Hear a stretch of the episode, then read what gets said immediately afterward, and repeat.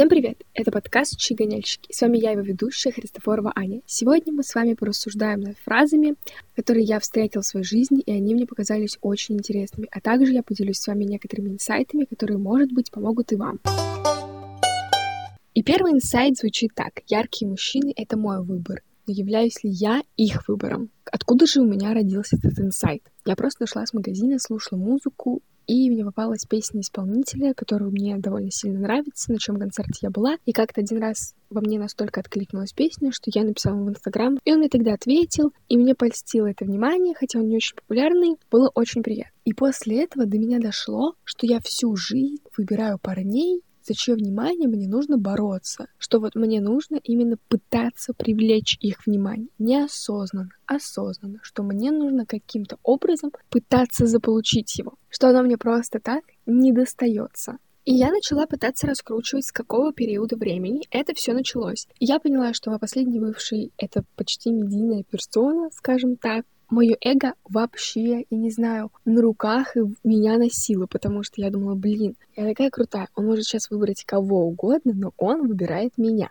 Мы с ним в отношениях. И за их внимание я боролась, но единственное, что я все время этих парней пытаюсь затянуть в отношения. То есть, когда они не проявляют даже яркого интереса, намека на отношения, мне достаточно, чтобы сказать, а вообще что между нами? Мы встречаемся или нет? И когда они дают мне какой-то свой, ну такой полувнятный ответ, я думаю, окей, Допустим, мы встречаемся. Мне пойдет. И после того, как мы расстаемся, если они со мной расстаются, я пытаюсь восстанавливать самоценность в своих глазах. Потому что если человек постоянно выбирал меня из большой толпы, и мне это льстило, то когда он выбирает кого-то из большой толпы другую, либо просто от меня отказывается, это очень сильно бьет по моей самоценности. Я потом себя по кирпичикам заново восстанавливаю, что типа все тебя любят, тебя есть друзья, у тебя есть семья, у тебя есть ты, все здорово, все класс. И я никогда не понимала, ну, типа, я не осознавала этого момента. Ну, мне просто никогда не, не были интересны тихони, которые сидят где-то. Нет, мне всегда был интересно человек, который очень общительный, у которого много друзей, который везде и сразу, который вот пытается. И я не понимала, почему. Правда, я всегда пыталась завоевать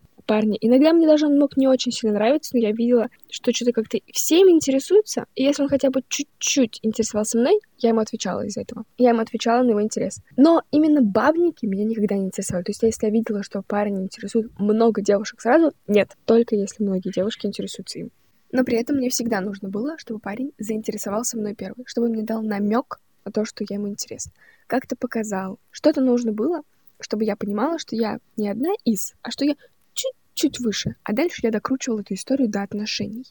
Я никогда не понимала не то, что почему так происходит, я никогда не связывала это. Я просто думала, что мне нравится типа, энергичный классный парень. Почему? До меня дошло только по пути из э, магазина домой. Потому что мой папа такой потому что в детстве мне нужно было заинтересовать своего папу. Я это видела так, что мне нужно придумать повод, чтобы поговорить с моим папой, потому что он всегда был очень занят, много работал. Ну и плюс, когда у тебя маленький ребенок, ты не особо знаешь, как с ним взаимодействовать, возможно. И в моей памяти он очень много работал, поэтому у нас были постоянно друзья, все всегда хотели пообщаться с моим папой, я всегда на него равнялась, но я понимаю, что маленькой мне не хватило внимания, и что мне нужно было бороться за его внимание. Мне психолог на последней сессии сказала, что почему-то я это генерализировала на всех мужчин и решила, что если с папой это сработало, то как бы и с другим мужчиной должно сработать. Потому что как только я поняла, что инициатива в моих руках, мне кажется, что у нас с папой начало налаживаться общение до какого-то более доверительного. И почему же такие отношения подпитывали мое эго и мою самоценность? Да потому что этот мужчина, я знала, что этот мужчина может в легкую найти себе новую девушку. Он постоянно с ними общается, постоянно кому-то интересен, что ему вообще труда не составляет этого сделать. Просто он сменяет чуть-чуть фокус, и все. И вот у него новая девушка. Но я понимаю, что я настолько хороша, что он этого не делает. Что вот из всех других девушек он выбирает меня. Ну, просто есть парни, которым, например, тяжело это делать, а я выбирала всегда парней, которым действительно легко это делать. У которых просто по щелчку пальца появится другая девушка. Не потому, что он бабник, а потому, что он много с кем общается, и много кто, возможно, хотел бы быть с ним. Вот я всегда это так рассматривала. И меня всегда это очень, не знаю, манило в парнях. Теперь надо как-то менять эту стратегию я ее хотя бы осознала. Я очень рада, что я ее осознала. И я, наверное, рада, что у меня... Хотя, я не знаю. Правда, я всегда всю жизнь говорила, что ничего страшного, если девушка проявляет инициативу. А что такого в этом? Мы в современном веке живем, что я не могу проявить инициативу к парню, который мне понравился. А оказывается, это не я хочу проявить инициативу, а маленькая недолюбленная Аня хочет проявить инициативу, потому что общаться. Ладно, я бы не сказала, что недолюбленная, скорее недовнимательная. Типа внимания мне не хватило. Как-то так. Ну, давайте из предыдущей фразы выделим сразу следующую. Глупые мальчики убивают во мне феминистку. Раньше я думала, что у меня будут отношения 50 на 50 во всем, в эмоциях, в деньгах, все. Я хотела 50 на 50 отношений. Но когда ты встречаешь парня, ну, давайте так, на моем опыте, когда я встречаю парня, понимаю, что он как бы поддерживает феминизм, все здорово, все классно, и мы начинаем вкладываться 50 на 50, то вкладываться 50 на 50 не прикольно, потому что парни могут с тобой денежно вкладываться 50 на 50, а эмоционально не могут. Я понимала, что эмоционально мы вкладываемся 98 на 2, в лучшем случае 70 на 30, где 70 мои. И меня потом перестала устраивать эта схема. Со следующим парнем я уже думаю, ладно, пусть оплачивает мне кофе, все остальное можно делить типа 50 на 50. Какие-то вот такие няшные штучки. И я все равно понимаю, что я больше трачу своих ресурсов на эти отношения, что я больше трачу своих ресурсов на него, что я трачу больше эмоционально, что я больше замечаю какие-то мелкие штучки, какие-то фишечки, которые он хочет, и покупаю ему их, дарю просто так. И эмоционально я больше вовлечена в отношения, и из-за вот этих мальчиков. Да даже если это дядька ведет себя как мальчик, ну правда, из-за вот этого того, что какой-то, знаете, я не чувствую вовлеченности, я не чувствовала... На тот момент я чувствовала то, что я себя придумала, но понимаю, что я не чувствовала такой заинтересованности во мне, как я бы хотела чувствовать, что даже я всегда больше вкладывала каких-то нематериальных вещей в отношении, больше инициативы, больше эмоций, больше любви, больше заботы, больше чего-то такого, вот. И я понимаю, что если со мной партнер будет действительно вкладываться 50 на 50 эмоционально, все хорошо. Но если нет, пусть отдает материально, пусть отдает деньгами, подарками, и я все больше и больше прихожу к той схеме, что да, что девушка в идеале живет за счет мужчины. Как бы я это не отрицала, как бы я не отрицала это из прошлого, но сейчас, на данный период времени, возможно, это изменится, я хочу, чтобы мой будущий муж меня обеспечивал. Я буду вообще просто готовить, стирать, убирать, кладить, ходить красиво, радовать его, рассказывать ему всякие штучки, делать подарочки. Но как бы деньгами возмещай, пожалуйста, мне мои эмоции. Правда, я никогда не думала... Ну ладно, я вот последние много лет всегда думала, что у меня будет отношение 50 на 50, что мы будем вкладываться, что у нас будут раздельные счета, что у нас не будет единой карты, что мы будем вкладывать в бюджет либо одинаковую сумму от зарплаты, либо 50% от зарплаты. И как-то сейчас я понимаю, что я не хочу, что я была в отношениях, где было вот это кривое 50 на 50, и меня оно не устраивает. Вот здесь феминистка во мне такая, ладно, окей, пусть нас обеспечивают. Мы будем заниматься своими делами, лепить горшки, сажать цветы, растить детей. Он будет кормильцем в семье. И все. И меня сейчас уже это так не триггерит во мне, потому что если бы мне раньше такое сказали, я бы сказала, нет, ни за что в жизни, ни один мужчина не будет меня в будущем взрослую обеспечивать. Будет. Э, будет обеспечивать. Я изменилась. Меня изменили глупые мальчики, которые не умеют нормально эмоционально вкладываться в отношения, которые не умеют вкладываться нематериально. Вкладывайся в меня материально. Да, меркантильненько звучит, но, извините, что поделать, я не готова больше свои эмоции тратить просто так это место женщины на кухне. И обязательно с пометочкой. Место женщин на шикарной, удобной, красивой дизайнерской кухне со всеми принадлежностями, со всеми стеклянными баночками, без какого-либо визуального лишнего шума. Вот с этой пометкой, да, место женщины на кухне. Когда я жила дома со своими родителями, смотрела на женщину, такая, что кулинарить я не люблю готовить.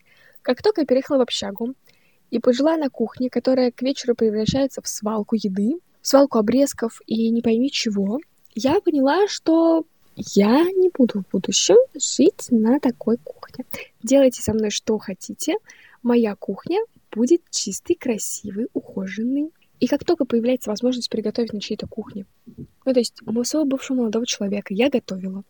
Я приезжала к нему, видела, что у него чистая кухня, покупала продукты, и я понимала, что я не могу не готовить на ней. Что я стояла, и вот эти ножики, вот эти всякие красивые, чистые поверхности, которые я могу занять всеми возможными тарелочками. Разложить продукты, использовать духовку, не брезговать. Вообще просто...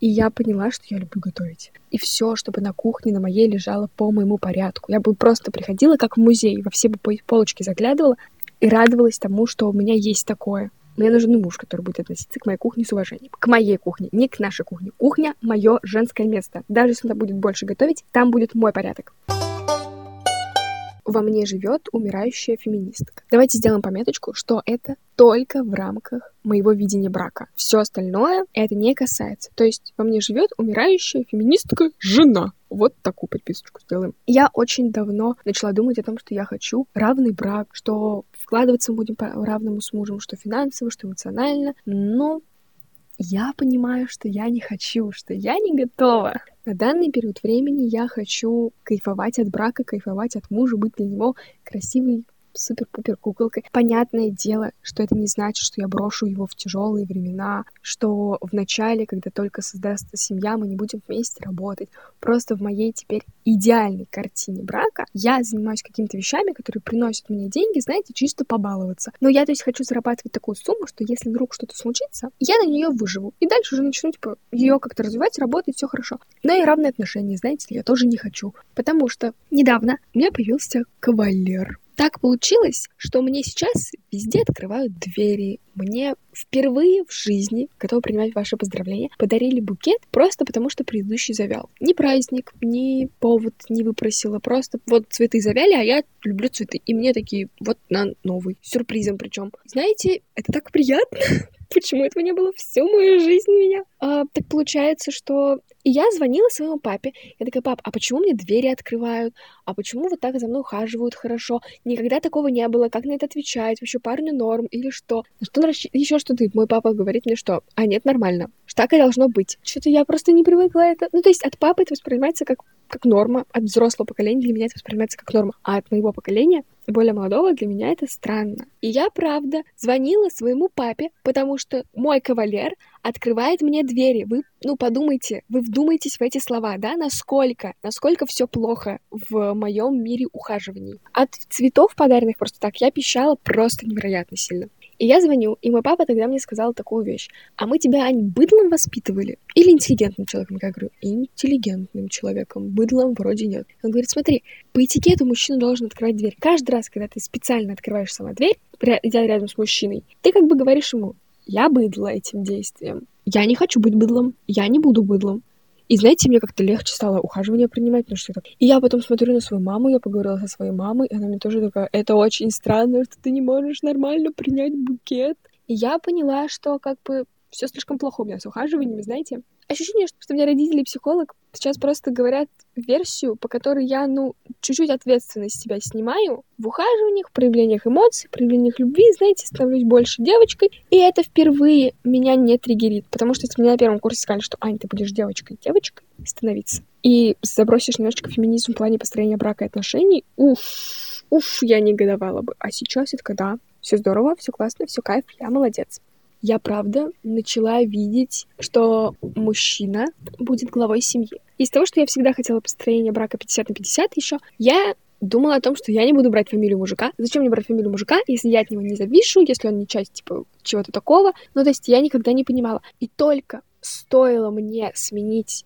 мышление, что я такая, ладно, я готова не быть главной в отношениях, что меня просто можно уважать в отношениях, можно считаться с моим мнением. Что я такая, а я готова взять двойную фамилию. Я не готова отказаться от своей фамилии, но двойную фамилию, да, я готова взять. И я поняла, что будет построение брака, где он будет более решающим, более вкладывающимся в меня, в мое настроение, э, любящим, уважающим, понимающим, принимающим, что это не будет просто отношения 50 на 50. Я поняла, что я буду готова взять его фамилию. И я теперь не вижу в этом ничего такого, в том, чтобы у меня была двойная фамилия. Ну, то есть я никогда не видела в том, чтобы это было у других, но просто про себя всегда говорила, я не хочу, я не вижу в этом смысла. А сейчас я вижу в этом смысл. Если какой-то мужчина берет меня под свое крылышко, оберегает, любит, ходит, холит и лелеет, делает все для моего комфорта, то я готова взять его фамилию. Абсолютно вот так вот. При этом я хочу сделать пометочку, что я не хочу останавливаться в развитии, я не хочу не работать и сидеть дома просто смотреть сериал. Я хочу заниматься таким делом, которое мне будет интересно не потому, что оно приносит мне деньги, а потому что мне интересно это дело, чтобы я хотела в нем развиваться, потому что мне интересно в нем развиваться. То есть я хочу интересную профессию ради профессии, а не ради денег. Я понимаю, что в какой-то момент, конечно же, придется так работать, но в идеале при построении семьи я бы хотела, знаете, заниматься тем, что мне будет просто интересно, а муж приносит деньги, потому что у него крутая работа. А я приношу немножко денежек, чуть-чуть. Знаете, чисто просто показать, что я тоже вообще-то что-то вкладываю. Еще я поняла, что я хочу замуж. Последние несколько лет я говорю о том, что я хочу замуж. Я понимаю, я принимаю это. Я вижу это одной из ценностей в своей жизни. И я не собираюсь от этой возможности отказываться. Ребят, как только, так сразу. Вот. Но я все время говорила, что я не вижу себя, что меня обеспечивают родители в браке, и я не вижу такого, что я вступаю в брак, и при этом меня сразу же начинает обеспечивать мой муж. Я вступлю в брак только тогда, когда я пойму, что я могу сама себя обеспечивать на хороший уровень жизни. Но вот этой осенью что-то я поменяла. А я такая, вдруг я не вступаю в брак только потому, что меня где-то ждет муж, который хочет меня обеспечивать, а я тут со своей самодостаточностью не могу. Пока быть готовой к этому браку, к такому. Я перестала ставить себе рамки. Я считаю, что я вступлю в брак тогда, когда я пойму, что это мужчина, именно тот, с которым, рядом с которым я хочу быть. И я не буду себя ограничивать тем, что будет ли он меня обеспечивать, буду ли я себя обеспечивать, что вообще будет с деньгами. Нет, это будет разумное, разумное вступление в брак, это не будет полное закрытие глаз на финансы, просто я перестала себе в чем-то ставить рамки. Такие жесткие, какие они были раньше. Я думаю, ну, я по ситуации посмотрю. Я не глупая, будущая Аня еще умнее, а если это предстоит сделать будущей Ане, она точно с этим разберется. Она умная, я ей как человеку доверяю. У нее отличная база прошлого и настоящего. Будущее будет точно лучше. Всем спасибо большое, что вы меня слушали. Подписывайтесь обязательно на мой подкаст, рекомендуйте его своим друзьям. Также есть ссылки в описании на бот, куда можно задать абсолютно любые интересующиеся вас вопросы, либо прислать что-то свое, о чем я могу порассуждать. Также там есть ссылка на мой личный телеграм-канал, буду рада вас в нем видеть. Спасибо большое, что вы меня слушаете, пишите комментарии, подписывайтесь, делитесь выпуском. Всем пока, до новых встреч!